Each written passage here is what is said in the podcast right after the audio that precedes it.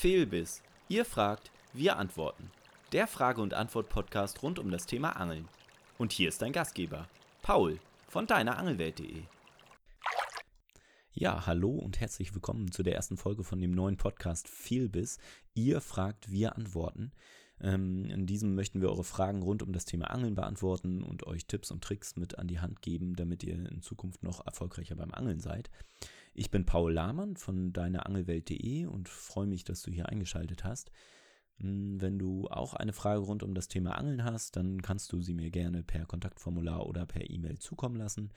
Die E-Mail lautet kontakt@deine-angelwelt.de und in der Videobeschreibung findet ihr den Link zum Kontaktformular. Es wird auch noch eine andere Art Podcast geben, in dem ich Persönlichkeiten aus dem Angelbereich interviewen werde oder in dem Experten euch eigene Themen vorstellen. Dies hier ist aber nun die erste Folge vom Fehlbiss Ihr fragt, wir antworten Podcast. Los geht's. Ja, und dann kommen wir auch gleich zur ersten Frage, die kommt von Roland. Schon mehrere Male habe ich versucht, auf Aal zu angeln. Allerdings bin ich dabei nicht erfolgreich gewesen.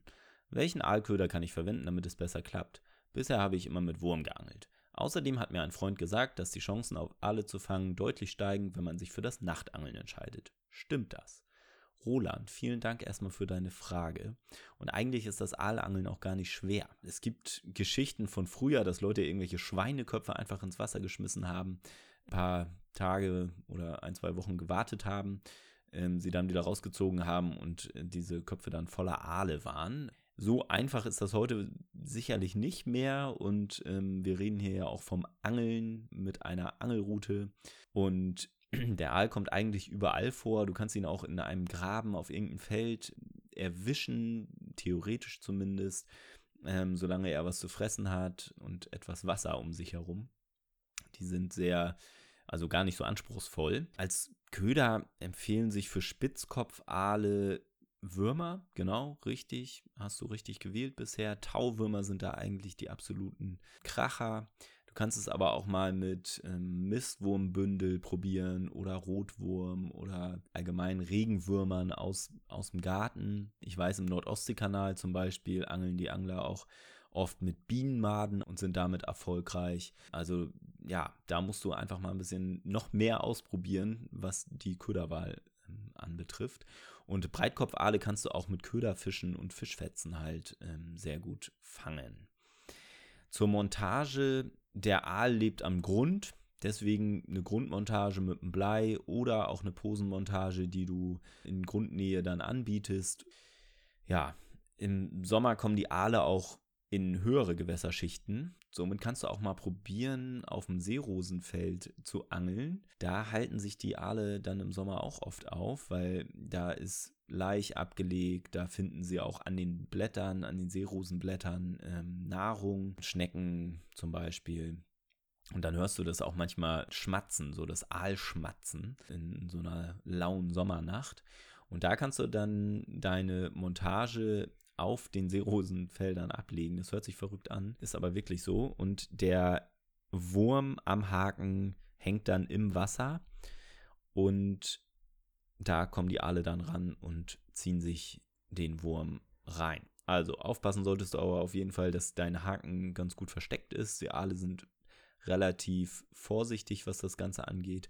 Und tatsächlich, ja, dein Kumpel hatte recht, bei Nacht ähm, beißen die Aale am besten und ich würde es dann auch immer ausprobieren. Vor allem auch in Ufernähe, da mal deinen Köder zu platzieren mit einer schönen Knicklichtpose, wo du dann auch siehst, ähm, wenn da ein Biss kommt, wie die Pose dann abzieht. Ja, super aufregend und super spannend, wenn das das erste Mal bei dir passiert oder auch allgemein, wenn du schon hunderte Aale gefangen hast, ist es immer noch spannend, ähm, dies zu beobachten. Ich habe euch auch nochmal einen Artikel verlinkt, ähm, wo wir auf diese ganzen Themen Aalangeln nochmal weiter eingehen. Was ich aber auch hier in diesem Podcast nochmal sagen möchte, dass jeder sich auf jeden Fall mal die Frage stellen sollte, ob man Aal überhaupt noch fischen sollte. Das Problem besteht einfach darin, dass der Aal zu den bedrohten Fischarten zählt und deshalb ja auch in einigen Ländern schon nicht mehr befischt werden darf. Und in Deutschland ist das Angeln auf Aalen noch erlaubt. Ja, dementsprechend muss jeder Angler selbst halt wissen, was diesbezüglich seine Meinung ist. Die Aale ziehen ähm, zum Leichen in die Saragossa-See, äh, sterben dort. die kleinen Nachkommen, die sogenannten Glasaale, werden an den Küsten auf ihrem Weg zum, zu dem ja, Lebensgebiet ihrer Eltern ähm, abgefischt und deshalb kommen nur ganz wenige wieder an. Muss man sich selbst überlegen, wie man damit umgehen möchte. Die nächste Frage kommt von D. Müller. Zum Karpfenangeln möchte ich mir eine Abhakmatte kaufen. Um genau zu sein, muss ich das sogar tun. Ich möchte an den Dachswaldsee fahren, wo ja mittlerweile einige Großkarpfen gefangen wurden. Mir wurde gesagt, dass man dort unbedingt mit einer Abhakmatte angeln muss. Weil die großen Matten nicht gerade günstig sind, möchte ich mein Geld gut in die Angelausrüstung investiert wissen. Worauf muss ich achten, damit ich am Ende eine wirklich gute Schonmatte für den Karpfen kaufe? Ja, vielen Dank für deine Frage, D. Müller. Absolut wichtig auch solche Abhakmatten. Und wer eine Abhakmatte zum Karpfenangeln kaufen möchte, der sollte im Wesentlichen auf drei Punkte achten. Zunächst einmal ist die Oberfläche bzw. der Stoff sehr wichtig. Das Material sollte vergleichsweise glatt sein und somit den Schleim der Fischhaut nicht annehmen und somit die Fischhaut beschädigen. Gleichzeitig ist auch eine sehr gute Bewässerung der Matte immer wichtig. Immer feucht halten. Ihr wisst nie, wann ein Fisch beißt. Und auch wenn ihr dann einen Fisch darauf legt, solltet ihr einen Eimer Wasser parat haben, den ihr dann darüber schütten könnt. Außerdem ist es immer gut, wenn die Abhakmatten oder auch Schonmatten genannt mit einer guten Polsterung aufwarten, damit der Fisch dort gut liegt, keine Steine durchdrücken können oder ähnliches. Und zuletzt spielt natürlich auch die Größe eine wichtige Rolle. Die meisten Angler zielen ja ohnehin darauf ab, richtig große Karpfen zu fangen. Und wenn man einen Großkarpfen an Land gezogen hat, nützt die Matte nur, wenn die auch groß genug ist. Deshalb kauft man besser gleich eine Matte mit großen Abmessungen, die solche Fische dann auch aufnehmen können. Und Abhakmatten sind ja auch nicht nur beim Karpfenangeln äh, wichtig, sondern auch beim Hechtangeln, Zanderangeln. Immer wenn große Fische im Spiel sind, können diese Abhakmatten wirklich helfen und ich kann sie nur empfehlen. Außerdem hat uns eine Frage von Jonathan R erreicht. Ich bin noch nicht sehr lange ein Angler, weshalb ich bisher immer ohne Angelkescher gefischt habe. Allerdings habe ich gemerkt, dass man größere Fische wie zum Beispiel Forellen nicht immer so an Land ziehen oder aus dem Wasser heben kann. Eigentlich ist klar, dass ich einen Kescher kaufen muss, aber worauf kommt es an?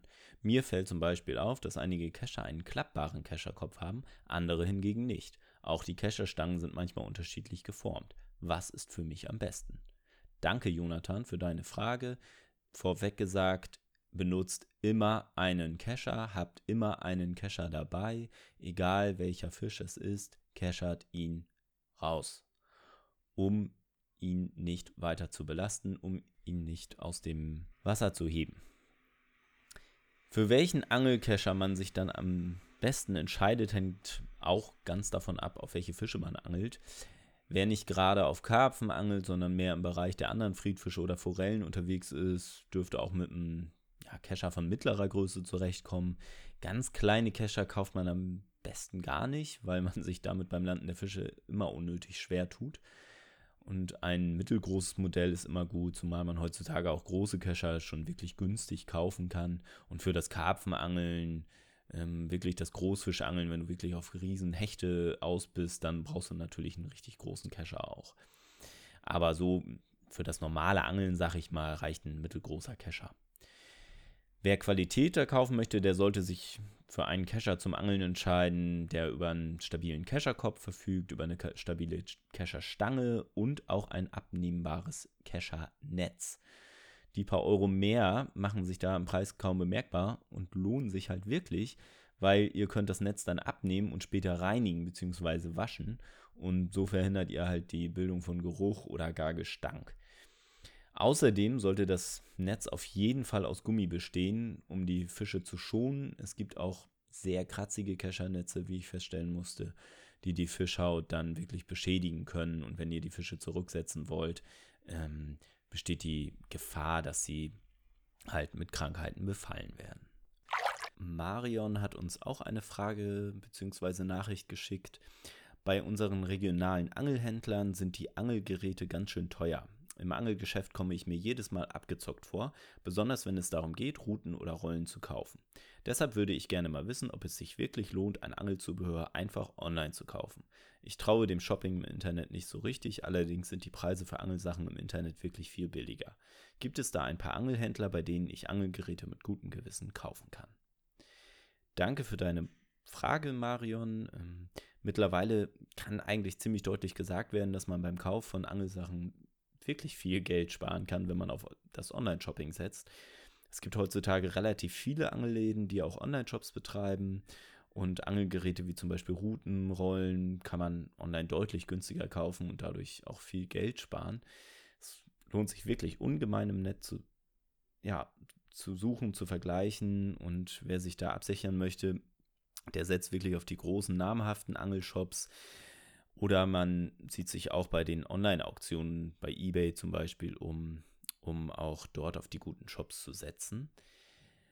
Was man natürlich sagen muss, ihr könnt die Sachen vorher nicht anschauen. Wenn ihr sie also im Online-Shop ankauft, kauft, ähm, bekommt ihr sie nach Hause und dann ist es so. So, und dann könnt ihr euch überlegen, ob ihr die behalten möchtet oder wieder zurückschicken wollt. Was ich wirklich überhaupt nicht gut finde, ist, wenn ihr in einen Angelshop geht, bei euch vor der Haustür oder in der Stadt, dort euch die Angeln anschaut und Routen oder das Zubehör und dann ins Internet geht und dort kauft. Das macht den Handel erst recht kaputt, weil der Angelhändler kümmert sich ja auch euch, um euch im Angelshop und berät euch und gibt sein Know-how weiter und ihr bezahlt ihn dafür aber nicht, weil ihr dann wieder nach Hause geht und es im Online-Shop ähm, einkauft. Da würde ich euch wirklich bitten, wenn ihr nur online kaufen wollt, dann bestellt die Sachen auch online und bekommt sie nach Hause und guckt euch sie dann an und geht nicht vorher in den Angelladen und lasst euch da beraten und kauft sie dann günstig im, im Angelladen ein es lohnt sich auch nicht immer Angelsachen online zu kaufen, gerade bei ja, so kleinem Zubehör wie Angelhaken, Blei, ist es manchmal wirklich besser, direkt vor Ort zu kaufen. Die Preise mögen zwar nicht immer ganz so günstig sein, aber man spart wirklich Zeit, Versandkosten und so kleine Sachen müssen ja wirklich nicht ähm, ja, verschifft werden, verschickt werden. Barschkiller hat uns geschrieben. Wir möchten Barsche fangen und benötigen Haken. Leider habe ich keine speziellen Barsch-Angelhaken. Gibt es die überhaupt und woran kann man diese Haken erkennen? Stimmt es, dass die Haken beim Angeln auf Barsch besonders große Widerhaken haben müssen? Welche Vorfachstärke müssen die Haken bei diesem Zielfisch haben? Ja, wer sich mal im Angelladen oder im Onlineshop umsieht, der wird natürlich garantiert auf Barschhaken stoßen. Es gibt absolut ähm, spezielle Zielfischhaken für Barsche. Das sollte überhaupt keine Schwierigkeit geben und man kann auf diese ja, fertigen Haken auch schon absolut vertrauen und auch auf die Größen. Ähm, auf der anderen Seite muss man nicht unbedingt spezielle ja, Zielfischhaken für Barsche kaufen. Ähm, so Allround-Wurmhaken tun es in den meisten Fällen auch. Wichtig ist halt, dass ähm, Vollfachstärke und die Länge stimmen. Und was die Hakengröße betrifft, so kommt es ja vor allem auf den Köder an. Hakengröße 10 ist bei Barsch meistens groß genug, da könnt ihr einen guten Wurm rauf machen. Die Barsche sind da ja auch nicht so zimperlich, die hauen da rein und dann äh, fressen die den Wurm und ähm, mit ihm den Haken und dann passt das schon. Und auch mit der Vorfachstärke müsst ihr jetzt nicht besonders ähm, vorsichtig sein, muss halt entsprechend auf den Haken abgestimmt sein. Genau. Also da könnt ihr wirklich nicht viel falsch machen. Allround-Haken oder spezielle Barschhaken und dann geht's los. Matze möchte von uns wissen, diesen Sommer möchte ich zum ersten Mal Karpfen angeln. Ich brauche noch Angelhaken für Karpfen, weiß aber nicht, woran man diese Haken erkennen kann. Ein Freund hat mir gesagt, dass man beim Angeln auf Karpfen vor allem mit großen Angelhaken beginnen muss, weil man auch größere Köder benötigt, gerade wenn man mit Boyes fischen möchte. Karpfenhaken gibt es ja wie Sand am Meer mittlerweile für keinen anderen Zielfisch gibt es wahrscheinlich mehr Haken ähm, von der Industrie angeboten.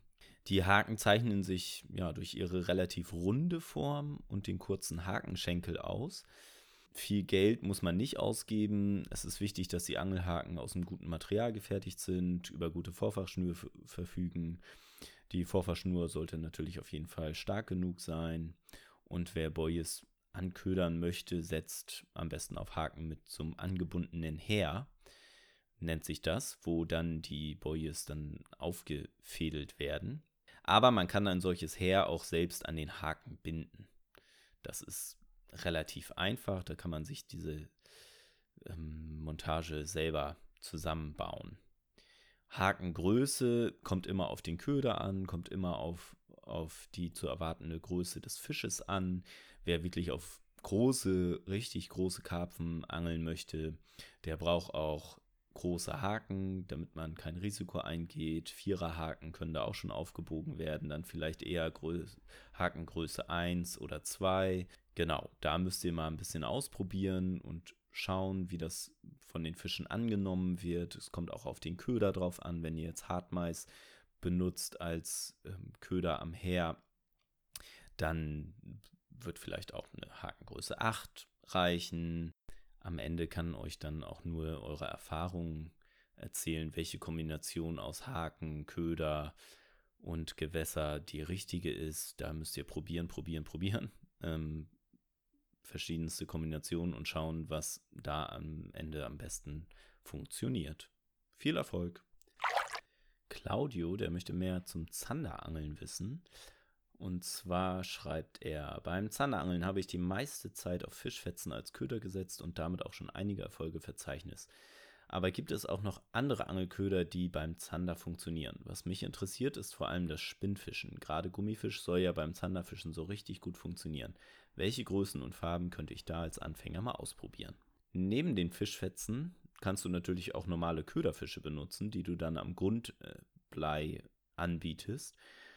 Da gibt es noch einen kleinen Tipp, dass man da vielleicht noch eine Unterwasserpose installiert, damit diese Köderfische nicht am Grund liegen, sondern etwas über der, dem Grund schweben. Das mögen die Zander dann doch schon ein bisschen lieber, als vom Grund das so aufwühlen. Das machen sie eigentlich eher nicht, sondern schwebend über dem Grund ein paar Zentimeter.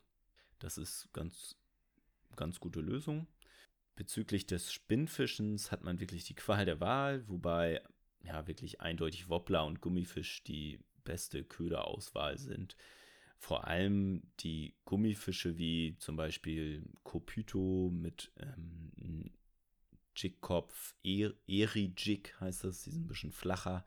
Ähm, die kannst du ganz wunderbar über den Grund führen, ein paar Kurbelbewegungen, dann wieder absinken lassen, bis sie auf den Grund auftocken, dann wieder ähm, ankurbeln, dass sie wieder ein bisschen hochspringen. Und in der Absinkphase, da schlagen die Zander da meistens zu. Und dann merkst du es auch, so ein richtiger ja, Schlag in der Route, so ein richtiger Tock. Und ähm, dann ist Zeit zum Anschlagen. Welche Größen und Farben man beim Gummifisch verwendet, ja, das ist eine Sache vom Gewässer, vom Wetter, ähm, und wie die Zander einfach drauf sind, da kann man im Allgemeinen gar nicht so genau sagen, bei dunklen Wasser brauchst du auch dunkle Köder. Ähm, ja, es ist beim Zanderangeln immer sehr gut, eine breite Auswahl an Gummischüssen am Start zu haben und mit denen dann loszuziehen und zu probieren, zu probieren, zu probieren. Und auch langsam führen, schneller führen, die Köder. Das macht die Erfahrung. Genau. Aber damit kannst du so ganz gut anfangen dann mit dieser Methode. Und abschließend noch eine Frage von Larissa, weil wir diesen Sommer häufiger am Nachtangeln teilnehmen wollen. Brauchen wir noch gute Angelknicklichter? Allerdings ist es erschreckend, welche Preise unser Angelladen für ein paar Knicklichter haben möchte. Deshalb wollte ich bei euch einmal fragen, ob wir die Knicklichter nicht irgendwo anders kaufen oder zum Beispiel online bestellen können, damit keine hohen Kosten auf uns zukommen.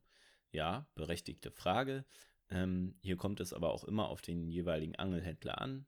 Teilweise sind die regionalen Angelgeschäfte nicht günstig, wenn es um den Kauf von Knicklichtern geht.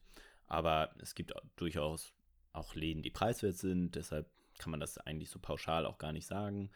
Ähm, und durchaus auch ja, Knicklichter direkt vor Ort kaufen. Vor allem, wenn man nur wenige für diesen Sommer braucht. Ne? Wenn man jetzt weiß, okay, man möchte jetzt noch einmal Nachtangeln, dann kauft man sich ein paar. Ähm, und wenn man aber weiß, okay, der Sommer steht an, wir wollen richtig losziehen, dann kann man sich wirklich auch im Internet umsehen. Da gibt es Knicklichter in 20er oder 100er Packs, 50er Packs, sehr günstig eigentlich zu haben. Bei eBay zum Beispiel einfach mal schauen. Ähm, die Zeiten, denen man wirklich hohe Preise befürchten muss, auch für so größere Pakete sind vorbei. Die werden günstig hergestellt, solche Knicklichter. Ähm, die müsste man dann auch im Einkauf günstig bekommen. Aber trotzdem kann man natürlich Preise vergleichen, auch im Internet und auch auf die Qualität natürlich achten, weil ähm, die Leuchtdauer ist natürlich auch entscheidend und ähm, die Reichweite Entfernung, auf die man diese Knicklichter dann noch sieht, ist natürlich auch nicht ganz unwichtig. Wow, das war es dann auch schon. Ähm, neun Fragen haben wir hier beantwortet in dieser ersten Podcast-Folge. Fehlbiss, ihr fragt, wir antworten. Und ich hoffe natürlich, dass ihr jetzt ganz viele Fragen auch wieder einsendet. Wir haben noch sehr viele im Petto, äh, aber wir freuen uns natürlich immer über neue Teilnehmer, die gerne etwas wissen möchten. Und wenn du auch eine Frage hast rund um das Thema Angeln, dann kannst du sie mir gerne per Kontaktformular oder per E-Mail zukommen lassen. Die E-Mail lautet kontakt@deine-angelwelt.de und in der Videobeschreibung findet ihr noch den Link zum Kontaktformular. Alles klar, bis zum nächsten Mal. Petri Heil, dicke Fische. Alles Gute für euch. Bis dann. PS, natürlich freue ich mich, wenn ihr die Folge teilt und euren Freunden von diesem neuen Podcast erzählt. Ich bin auch sehr an eurem Feedback interessiert. Dieses könnt ihr mir ebenfalls über die genannten Kontaktmöglichkeiten zukommen lassen. Danke und bis bald.